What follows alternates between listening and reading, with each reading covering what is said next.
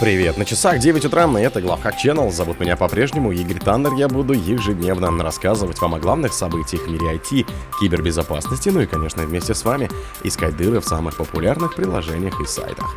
Мод для игры Slave Spire заражал пользователей инфостиллером с помощью системы обновления Steam. Исследователь нашел три уязвимости в устройствах учета энергоресурсов компании Энергомера.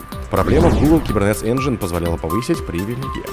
Microsoft отключает обработчик протокола MCIX, так как им злоупотребляют хакеры. В лаборатории Касперского чаще всего фишеры маскируют свои страницы под мессенджеры. В Apache OFBIS обнаружен критический баг. Спонсор подкаста Глаз Бога. Глаз Бога это самый подробный и удобный бот пробива людей, их соцсетей и автомобилей в Телеграме. Мод для игры Slave Aspire заражал пользователей инфостиллером с помощью системы обновления Steam. Разработчик фанатского расширения Downfall для популярного карточного рогалика Slave Aspire пострадал от хакерской атаки. В результате через систему обновления Steam на машины пользователей проник вредонос Epsilon, похищающий информацию. Неизвестные злоумышленники взломали Steam и Discord одного из разработчиков Downfall, что позволило им получить контроль над Steam аккаунтом расширения. Взлом произошел примерно в 13.30, 14.30, 25 декабря 2023 года. Если вы запускали Downfall 25 декабря в указанное время и выделили всплывающее окно с установщиком библиотеки Unity, продолжайте читать. Вы можете быть в опасности. Брешь в системе безопасности позволила вредоносной программе подменить собой пакет игры Downfall, гласит заявление разработчика.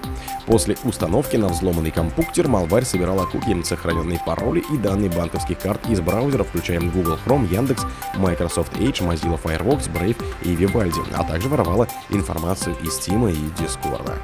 Исследователь нашел три уязвимости в устройствах учета энергоресурсов компании «Энергомера». Эксперт Positive Technology Антон Бояркин выявил три уязвимости в УСПД с Е805М производства компании «Энергомера» — устройство для сбора данных с приборов учета энергоресурсов для передачи полученной информации на верхний уровень систем ASQE, а также для управления и контроля состояниями объекта автоматизации. С помощью этих багов потенциальные злоумышленники могли отключить электричество в многоквартирном доме, офисе или на предприятии. Такое оборудование применяется на подстанциях в распределительных счетах промышленных предприятий жилых и офисных зданий, а с конвейеров производителей ежегодно сходит более 3 миллионов устройств. Как сообщили эксперты, больше всего потенциально уязвимых устройств находится в России 51%, Азербайджане 28%, а также встречаются в Беларуси 2%, Германия 2% и Казахстан 1%. Первая обнаруженная уязвимость относится к критическому уровню опасности, а две другие — к высокому. Уязвимость, получившая почти максимальную оценку по шкале оценки уязвимости 3.0, а это 9,8 балла, позволяла менять параметры оборудования. Проблема в Google Kubernetes Engine позволяла повысить привилегии. Специалисты Google Cloud исправили уязвимость, которая могла использоваться злоумышленником, имеющим доступ к кластеру Kubernetes для повышения своих привилегий. Злоумышленник, скомпрометирующий контейнер Fluted Bit, мог объединить этот доступ с более высокими привилегиями, необходимыми для антисервис Mesh в кластерах, где это доступно, чтобы повысить свои привилегии в кластере, рассказывает в компании. То есть ключевым условием, необходимым для эксплуатации этой уязвимости, является заблаговременная компрометация флюнбита, который атакующему пришлось бы осуществить каким-то другим способом. Обнаружившие эту уязвимость и исследователи Palo Alto Network заявили, что злоумышленники могли использовать ее для кражи данных, развертывания вредоносных подов и нарушения работы кластера. Microsoft отключает обработчик протокола MCI-X, так как им злоупотребляют хакеры. Разработчик Microsoft снова отключает обработчик протокола MCI-X, так как сразу несколько хакерских группировок используют его для заражения пользователей Windows Malware.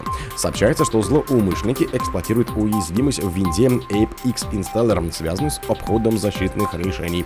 Это баг позволяет обойти компоненты защиты от фишинга и вредоносного ПО в Defender Smart Screen, а также предупреждение браузеров, предостерегающие пользователей от загрузки исполняемых файлов. По информации Microsoft, теперь для распространения вредоносных пакетов MCIX приложение хакеры используют как вредоносную рекламу популярного софта, так и фишинговые сообщения в Microsoft Teams.